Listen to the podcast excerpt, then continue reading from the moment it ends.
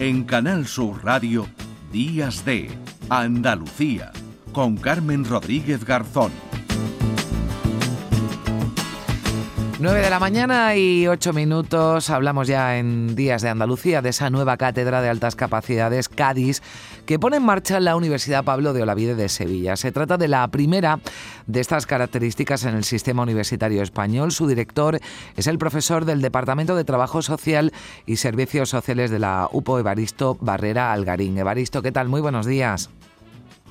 Hola, buenos días Carmen. Un saludo cordial a todas las personas que nos escuchan hoy en, Canal Sur Radio. Muchas gracias. ¿Por qué nace? ¿Por qué nace Baristo esta cátedra de altas capacidades? Eh, ¿Cuáles son sus objetivos? ¿Cómo se ha ido gestando? Bueno, Carmen, es un, bueno, una, noticia fantástica porque, como bien has comentado, es la primera eh, cátedra de altas capacidades que se crea en, España y la verdad es que mm, es un, un elemento que lo que intenta es crear sinergias y potencialidades entre tanto la universidad como su parte investigadora y científica, como del mundo profesional, que en este caso atiende las altas capacidades, que sería el prestigioso Centro Cádiz, que lo tenemos aquí en, Sevilla. A partir de ahí, pues la idea es juntarnos y poder llegar muchísimo más lejos de lo que lo haríamos de forma separada. Eh, en ello, tenemos que agradecer muchísimo, muchísimo la propia sensibilidad que tiene la Universidad Pablo Lavide, es una universidad muy social, con su rector Francisco Oliva muy concienciado precisamente en estas cuestiones de las altas capacidades y el apoyo fantástico que hemos recibido tanto del Vicerrectorado de Cultura y Políticas Sociales, donde se encuentra su Dirección General de Inclusión y Políticas Sociales, y del propio Vicerrectorado de Relaciones Institucionales y, y Fundaciones. Mm. Con ello y con la fantástica aportación del Centro Cádiz, que es el centro promotor de, esta iniciativa, pues hemos creado esta primera cátedra con muchísima, muchísima ilusión y con muchísimas ganas de hacer cosas fantásticas. Hmm. Aquí, por ejemplo, eh, encontramos eh, la figura de Teresa Fernández Reyes, que es la persona que de referencia del Centro Cádiz, que además es una prestigiosísima eh, Em,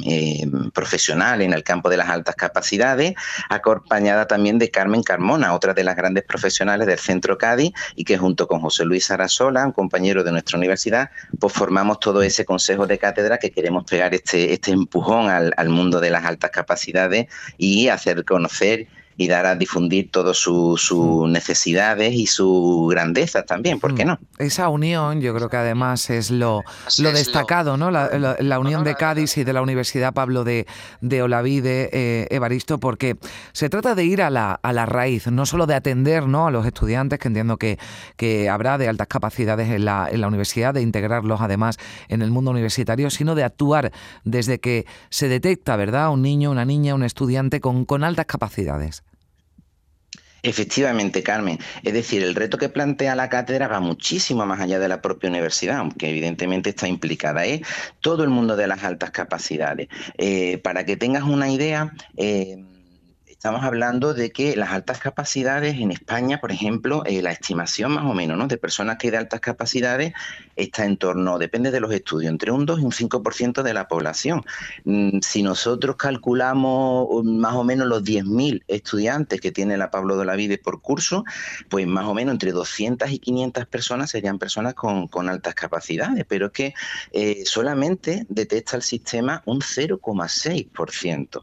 Claro, eso hace que se nos queden mm. muchísimos tesoros en el camino, muchísimas potencialidades en el camino que ni siquiera están llegando a la universidad y que son elementos que nuestras sociedades también se están perdiendo. Mm. Además, hay un dato muy importante que, por ejemplo, en muchos casos, estos estudiantes o estas personas de altas capacidades, da igual los ciclos, no tienen, un, no tienen que tener un reflejo precisamente en sus expedientes académicos. De hecho, eh, se sabe que en torno a un 35-50%, depende de algunas comunidades autónomas y algunas regiones, personas con altas capacidades pertenecen al grupo de fracaso escolar. Es decir, mm. ni siquiera van a llegar nunca a la universidad, con lo mm. cual es un tesoro que se nos está perdiendo. Esta cátedra, esta cátedra intenta conectar muchísimos elementos sociales, muchísimos elementos de todos los ciclos formativos, de toda la vida de, la, de las personas con altas capacidades desde que son pequeñitos y por supuestísimo vinculando a sus familias y las realidades que viven estas familias que también a veces son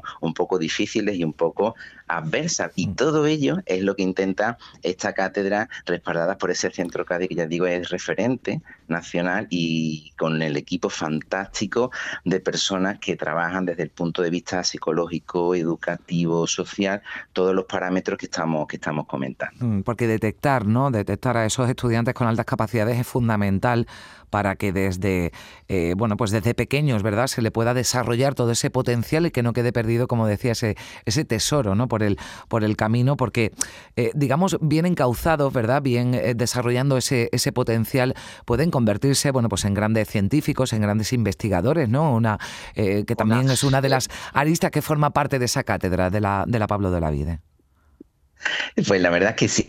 Hombre, no sé si todo el mundo con altas capacidades se pueden convertir en grandes científicos o grandes investigadores, pero por lo menos que tengan esa mm. opción, esas puertas abiertas. Es verdad que las personas con altas capacidades entre otras cuestiones, son personas que tienen una alta capacidad ¿no? para, para, para, para, destacar en áreas, por ejemplo, como razonamiento lógico, la creatividad, la memoria o el aprendizaje rápido y el pensamiento eh, abstracto. Eso hace que tengan, a su vez, mucha capacidad para conectar ideas, gran capacidad de concentración y facilidad para resolver, por ejemplo, problemas complejos que a otras mm. personas pues, les costaría un poco más de, de, trabajo. Y no solamente en el ámbito intelectual, que aquí también es un elemento importante, sino, por ejemplo, en otros tipos de talentos como los artísticos, mm. las habilidades deportivas, las capacidades sociales.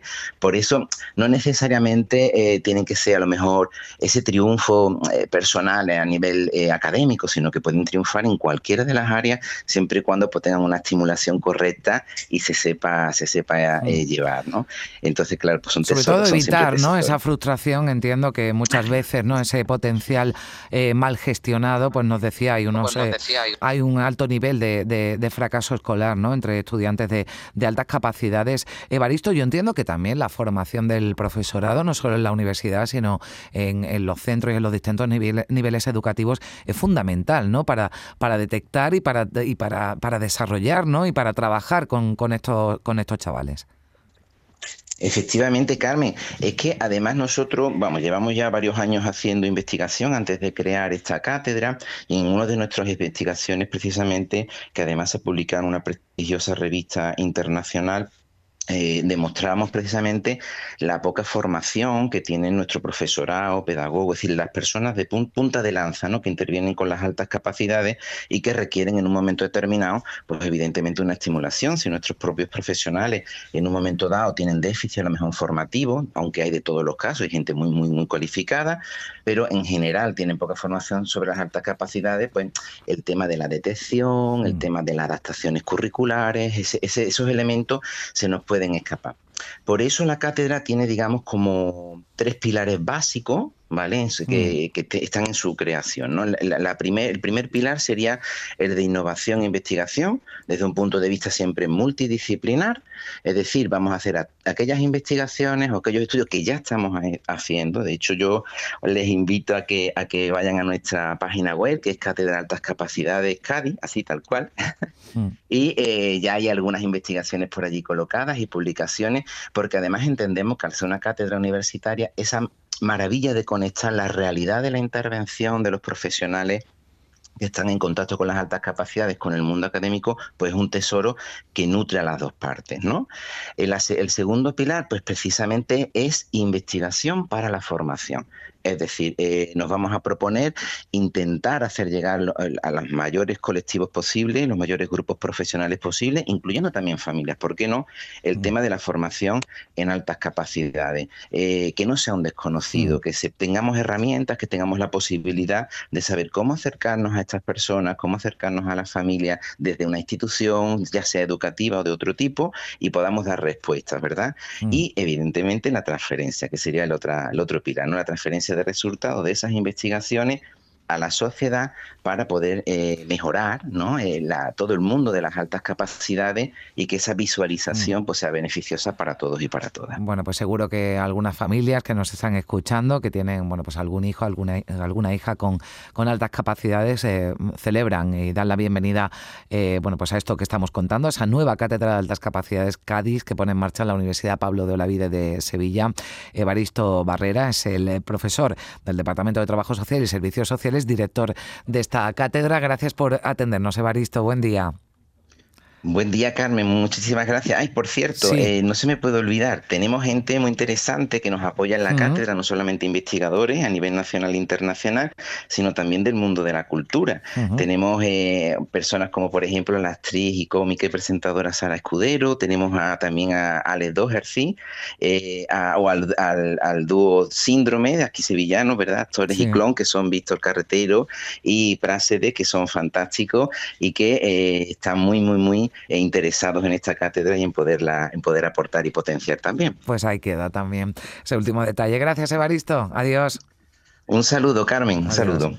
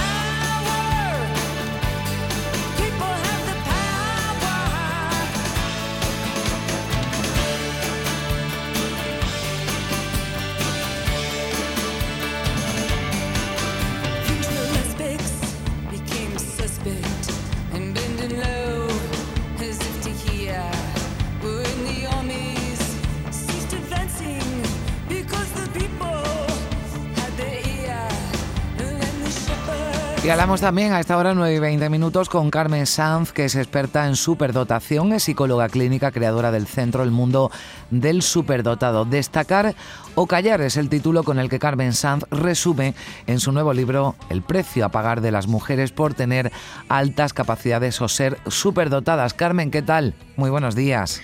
Buenos días a todos. Bueno, a mí me gustaría preguntarte, primero por curiosidad, ¿cuál es la diferencia, si es que la hay, entre superdotación o altas capacidades? Mira, altas capacidades es un, es un concepto educativo. La ley dice que los alumnos con altas capacidades necesitan una atención educativa especial. Y de hecho, lo curioso es que como esto está derivado a las comunidades autónomas, en cada comunidad autónoma, pues el concepto es distinto. Por ejemplo, en Andalucía, pues tienen que mm. pasar, eh, superar el 75% en diferentes parámetros en compresión verbal, etcétera, en algunos parámetros, y en cambio, por ejemplo, en Madrid, pues tiene que tener un cociente superior a 130 y además ser muy creativos y además, pues sacar muy buenas notas. Mm. La superdotación, eso son altas capacidades, ¿vale? Que mm. depende un poquito del entorno educativo. Superdotación se habla siempre en todo el mundo a partir de 130 de cociente intelectual. El cociente intelectual normal es de 100 y hablamos de superdotación a las personas que están por encima del 98% de la población en mm. inteligencia. Bueno, pues ahí queda aclarado esos eh, términos porque lo usamos y muchas veces se, se utilizan como términos eh, similares, ¿no? Este de superdotados o altas capacidades. En tu, en tu libro, en este libro, Destacar o Callar, habla de las mujeres, de las niñas que, que disimulan, disimulan esas altas capacidades. ¿Por qué? ¿Por qué lo hacen, Carmen? Eh, las niñas son más difíciles de detectar en general. Primero porque son más tranquilas, eh, dan menos problemas en el colegio. Los niños con altas capacidades, pues, o bien sufren acoso de forma más evidente por parte de sus compañeros, o bien son niños, pues, más movidos, más intranquilos, más desafiantes, y entonces terminan más en la consulta del psicólogo. Nosotros en el mundo del superdotado, pues, vemos habitualmente, pues, eh, tres niños por cada niña. Y esto ya desde hace un montón de años. Y esto pasa en otros países. También los profesores detectan menos a las niñas con altas capacidades, porque las niñas están más tranquilas, no, de alguna manera no alborotan en la clase y además tienden a pensar que cuando una niña saca buenas notas es que se esfuerza mucho. Y en mm. cambio un niño si saca buenas notas es que es muy inteligente. Y por otra parte, las niñas también disimulan más esa inteligencia, sobre todo durante la adolescencia, para no destacar, pues para no llamar la atención y porque, bueno, pues parece que todavía nos preocupa más lo de ser guapas para ser bien aceptadas que lo de destacar. Parece mm. que lo de destacar está, está peor visto por parte mm. del, entorno masculino. Bueno, si no se atiende bien a estos niños, a estas eh, niñas, ¿no? Pues hablabas de, de situaciones también de, de acoso, ¿no? Que pueden, que pueden sufrir. Antes hablábamos de de los problemas que surgen cuando no se detectan, ¿no? Y que incluso hablamos de, fracaso escolar, ¿no? Que puede, que puede sonar contradictorio a, personas que, a niños y a niñas que tengan altas capacidades, pero se da ese fracaso escolar porque no se gestionan bien esas altas capacidades y se pueden desarrollar algunos problemas incluso añadidos, ¿no? Sí, mira, lo normal es que durante la primaria eh, obtengan buenas notas o notas normales porque no se esfuerzan. El problema es cuando llega a la secundaria están acostumbrados a no estudiar y entonces empiezan los fracasos. Y entonces en primero, segundo, tercero de secundaria las notas empiezan a bajar. Los chicos y las chicas también pues empiezan lógicamente a sentirse mal, a sentirse mal con, con sus padres, con los profesores y si encima tienen problemas con los compañeros, que es lo habitual también a partir de quinto esto de primaria y sobre todo en la adolescencia es muy normal que se sientan rechazados por los compañeros. De alguna manera o bien les dejan de lado o bien directamente pues les acosan, les critican.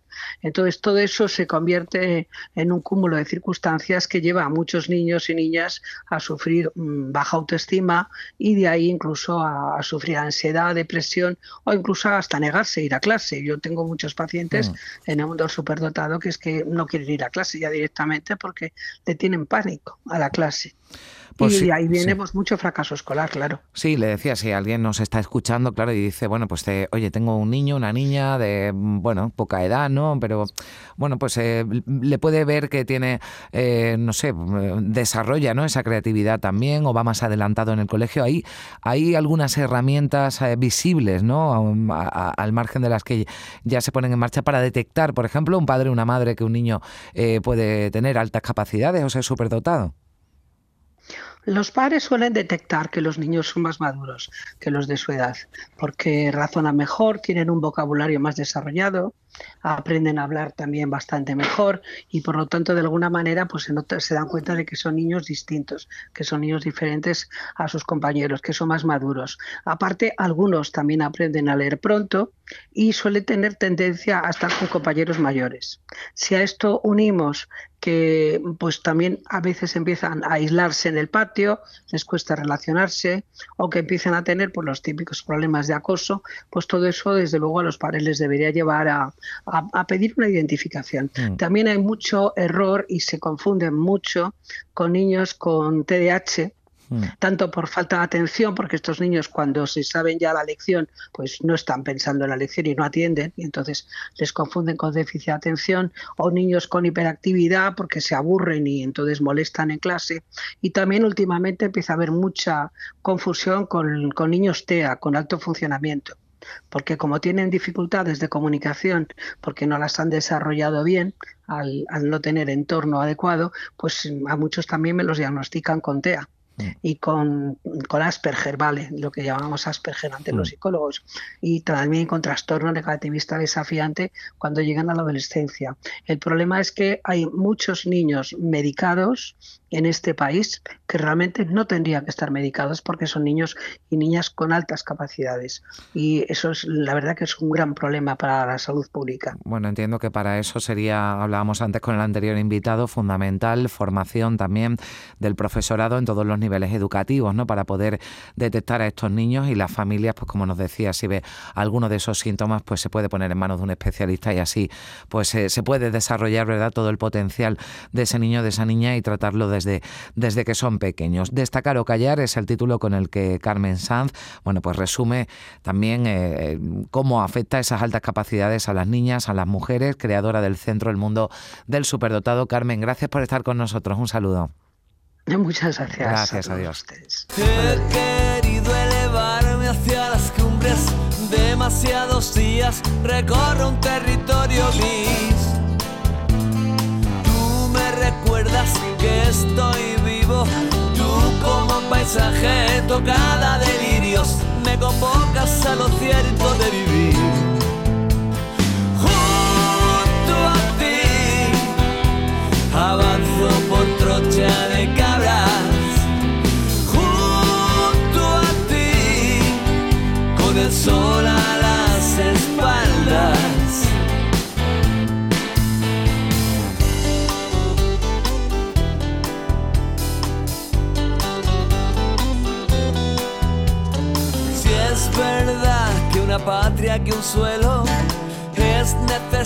Necesario, si lo es lo serás y de cáliz sarmientos. De costa lujuriosa, salvaje y de chumberas. A la sombra de cañizos donde ser. Junto a ti, avanzar por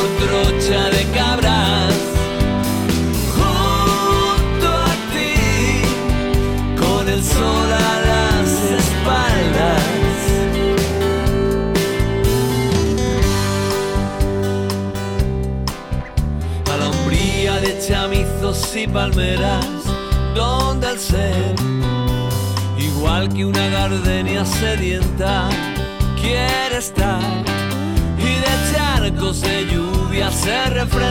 Y seguimos hablando de inteligencia, en este caso de inteligencia artificial. Ha dado el salto a la Universidad de Cádiz con Luca, que se trata de un chatbot de asistencia para resolver las dudas de estudiantes y familiares. Ya está operativo eh, para responder a todas esas necesidades de información de los estudiantes. De este modo, la Universidad Gaditana se suma a la tendencia de las instituciones educativas más vanguardistas integrando eh, ese asistente inteligente. Vamos a saludar a esta hora a Belardo Belaustegui, que es vicegerente de transformación digital de la Universidad de Cádiz, de la UCA y de ahí lo de Luca, que a esta hora todavía algunos los domingos estamos un poco espesos. Abelardo, ¿qué tal? Muy buenos días. Hola, muy buenos días. Bueno, ¿qué o quién es Luca? Cuéntanos. Bueno, Luca es, eh, como bien habéis dicho, un asistente conversacional, es un chatbot eh, mm. dirigido, en este caso, a mm, responder las cuestiones más importantes relativas a la prescripción, la matrícula y todos aquellos elementos que en este momento eh, tienen en mente todos los chavales y todas las familias que están haciendo la selectividad. Claro, porque ahora me entiendo que esas solicitudes eh, aumentan, solicitudes de, de, información ¿no? sobre qué hacer, sobre todo quien eh, comienza ¿no? por primera vez en la, en la universidad y esto, bueno, pues se crea este, eh, digamos, asistente inteligente que, que, ayuda al estudiante, pero también a su familia y entiendo que de una forma sencilla, ¿no? aunque el proceso de creación haya sido más complicado, que siquiera no lo cuentas, pero si un estudiante, una familia accede a, a Luca puede tener una conversación eh, fluida, ¿no? Una, una, conversación fluida de una forma bastante asequible, ¿no? Sí. Eh, vamos a ver, Luca, eh, bueno, es un, es, un, es un cajetín con texto escrito, se va uno relacionando con él mediante la escritura.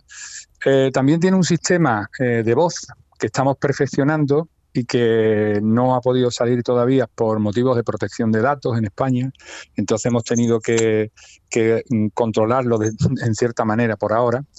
Luca es, eh, es, un componente que tiene varias partes. Tiene en inteligencia artificial tiene lo que se llama procesamiento del lenguaje natural. Mm. El lenguaje natural, el lenguaje humano, es el más complicado para manejar por medio de informática en las máquinas. Entonces, lo que se hace, bueno, con viejas teorías ya de hace 30 años de Noam Chomsky, que era un enorme lingüista, los informáticos hemos trabajado, hemos desarrollado durante muchos años, pues una serie de tecnologías para comprender ese lenguaje. Entonces, lo que hace, lo que hace esta, esta parte de la inteligencia es una, tokenización que se llama, un análisis léxico de, de las frases, eh, después, mm, bueno, lo voy a resumir, un análisis sintáctico para comprender la frase, lo que está diciendo, un análisis semántico para saber exactamente lo que dice, desambiguar, que también por si hay algún tipo de ambiguación, y luego se va en una enorme base de datos donde se le han metido un montón de, de, informaciones y eh, aplicando la técnica si entonces, es decir, si esto, entonces lo otro, devuelve la frase correcta y de una manera absolutamente eh, sencilla y simple. Bueno, la, carga, la, carga esta enorme de datos se hace con una técnica que muchas personas leerán hoy en día en prensa o que verán por ahí en diferentes ámbitos de la vida, que se llama Machine Learning. El Machine Learning o, aprendizaje de máquinas no es más que una técnica, para que lo comprenda el oyente, mm, eh, cuando nosotros programamos un ordenador, normalmente hacemos un programa que guía al ordenador haciendo cosas. Si esto, haz lo otro, si esto, haz lo otro, mm. etcétera. El Machine Learning consiste en otra historia, en la inteligencia artificial. Es decirle, aquí tienes un algoritmo muy genérico y yo te voy a dar un montón de casos de lo mismo y de muchas cosas. Y entonces el ordenador es el que empieza a, analizarlo y a decir, oye, este patrón eh, confluye con este otro y con este otro y con este otro. Entonces, cuando él empieza a agrupar cosas, ¿eh? Y entonces de esa forma masiva empieza a comprender y entonces se puede preguntar, mm, por ejemplo, algo de, una, de, 20 mm. maneras y se obtiene la misma respuesta. ¿De acuerdo? Bueno, de ahí digamos que eh, podemos hablar eh, la diferencia, ¿no? Y lo que podemos hablar de, inteligencia eh, artificial. Claro, decías que Luca incluía, bueno, esa comprensión, ¿no? De, un lenguaje natural. Lo digo porque esa será la diferencia con otras famosas asistentes virtuales, ¿no? Que no vamos a, bueno, pues que todos tenemos en teléfono, tenemos en casa que nos dice eso mucho de no he entendido tu, tu pregunta o qué quieres decirme, ¿no? Pero pero Luca parece que Luca parece que es algo un poquito más, más, más listo que maneja un poco más nuestro, nuestro lenguaje. Digamos, ah, sí. digamos que eso es un ejemplo, ¿no? Eh, em, Abelardo, de, del buen uso de la, de la inteligencia artificial. Sí, efectivamente. Este mm. es el camino correcto. Este es el buen uso que se puede dar en este tipo de técnica para eliminar tareas repetitivas, tareas que, como bueno, como comentabas al principio de la entrevista, eh, la Universidad de Cádiz, por ejemplo, mm, que sepamos y que mm. podamos cifrar, eh, puede recibir en torno a 10.000 llamadas de teléfono, eh, infinitos correos, eh, consultas web, etcétera, todas relacionadas con estos procesos. Entonces, hace falta un número de personas ingente hmm. para dar respuesta a estos procesos y entonces Luca, como su cuadro de mando, al final bueno, lleva poco tiempo, lleva una semana. En cuanto lo analicemos a final de mes, nos daremos una, gran sorpresa porque veremos cómo eh, por este medio habrán confluido una enorme cantidad de todas esas mm. peticiones. Un uso el adecuado completamente, claro, mm. frente a otros que están empezando ya a asomarse en prensa, ¿no? Que bueno, que tampoco son tan, tan tan reales como. Bueno, habrá que, aprender a gestionar bien como todo, ¿no? Porque muchas veces hablamos también de las redes sociales, lo malas que son, bueno, pues también son muy buenas y tienen unos, unos usos también eh, eh, positivos, ¿no? Y en este caso, bueno, pues llega, llega Luca, al que, bueno, pues seguramente dentro de poco igual ya escucharemos. De momento, asistente inteligente por escritura, pero, pero bueno, seguro que ya, ya mismo escuchamos a, a Luca gracias a este proyecto de la Universidad de, de Cádiz, Abelardo Belaustegui, gerente de transformación digital de la, de la UCA. Gracias por estar con nosotros. Un saludo. Gracias a ustedes. Gracias. Buenos días.